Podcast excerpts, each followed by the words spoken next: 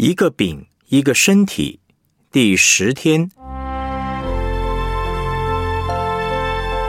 处理罪的第一个原则：活出圣洁文化。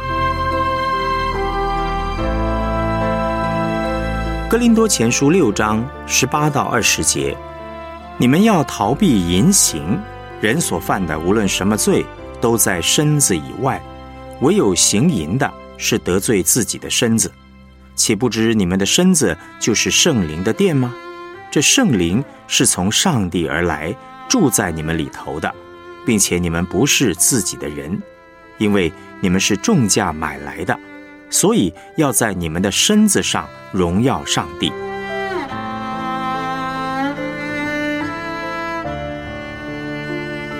我们来思想主题信息。保罗在教导哥林多教会要好好面对罪的问题之后，在哥林多前书第六章十八到二十节呢，做出总结：你们要逃避淫行，人所犯的无论什么罪，都在身子以外，唯有行淫的，是得罪自己的身子。岂不知你们的身子就是圣灵的殿吗？这圣灵是从上帝而来，住在你们里头的。并且你们不是自己的人，因为你们是重价买来的，所以要在你们的身子上荣耀上帝。保罗处理完罪的问题之后呢，马上说要逃避淫行，意思就是要活出圣洁的文化。活在圣洁文化中的益处，活在圣洁的文化当中，可以保护我们，帮助我们胜过罪。今天我们若是一个人面对世界，很容易感到孤单，很容易被打垮。当我们知道我们不是一个人走十字架的道路，身边还有一群人，就会胆壮像狮子。活在圣洁的文化中，意思就是活在一群有着同样属上帝价值观、有着共同习惯的人当中，这会让我们感到无道不孤啊。换言之，胜过罪、胜过淫乱的第一个原则是团队的原则，也就是善用基督身体的原则。文化是团体的习惯，在一个团体当中，只要有百分之二十五的人反复不断的做同样的动作，其他的人就会受影响。比如说，很多人在台湾开车的时候不守规矩，但是到了美国之后。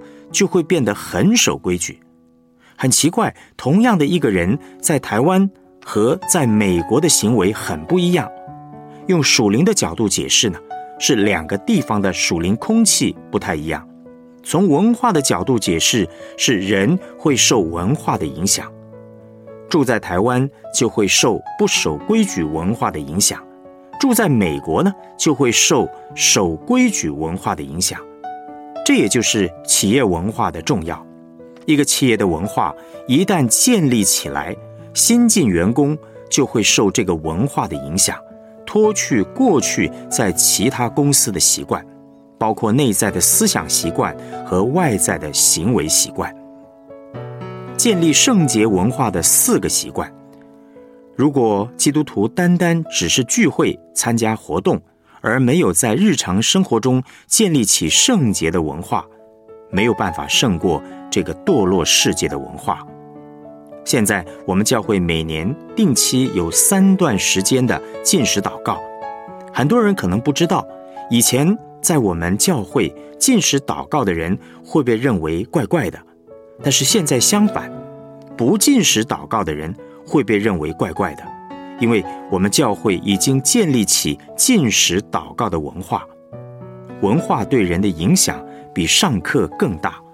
活在圣洁的文化当中，我们这个人就会受圣洁文化的熏陶。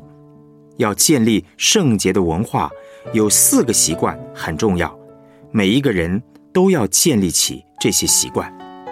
第一，得着上帝的话语，从上帝的话得到正确的价值观。以免无知，持续不断的灵修，大量读经，上装备课，听到和弟兄姐妹一起，天天得到从上帝而来的真理。第二，祷告，借着祷告把上帝的话放进我们内心，不只是拥有头脑的知识，更是要让内在的人改变。第三，实践上帝的话语，并且做见证，邀请弟兄姐妹彼此分享他们实践上帝话语的见证。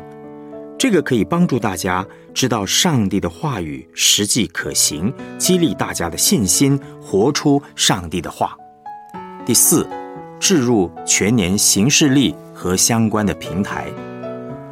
文化的建立需要时间，需要经年累月的努力，因此。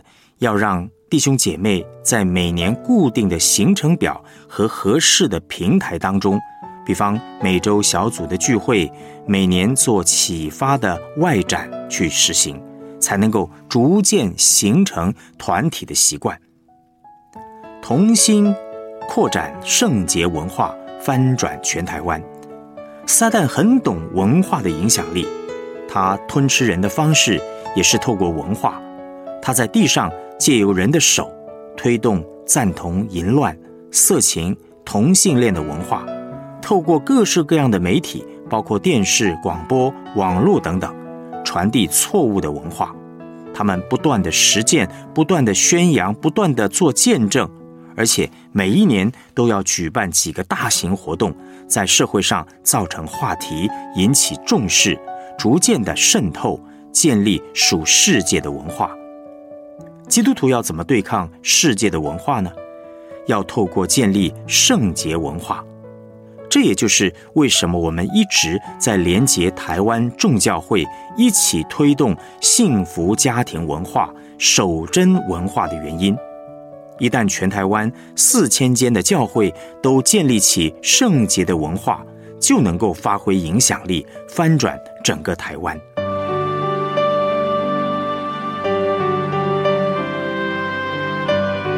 我们来思想两个问题：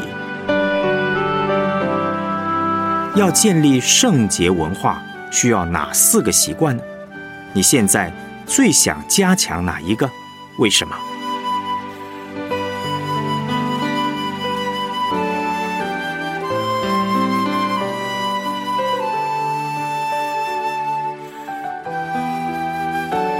在你的职场里，有哪些不好的文化需要转化？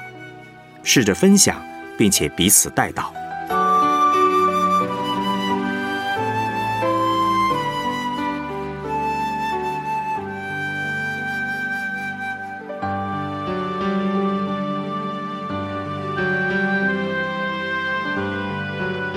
我们一起献上祷告，主耶稣，我们需要你的恩典。世界充满了许多违背你心意的文化，求你帮助我们。有智慧、有力量抵挡这些文化，也求你帮助我们成为一群积极的、在意你的话语、祷告、实践你话语的百姓，在家庭、职场和教会中都建立圣洁的文化，翻转整个台湾。奉主耶稣基督的名祷告，阿门。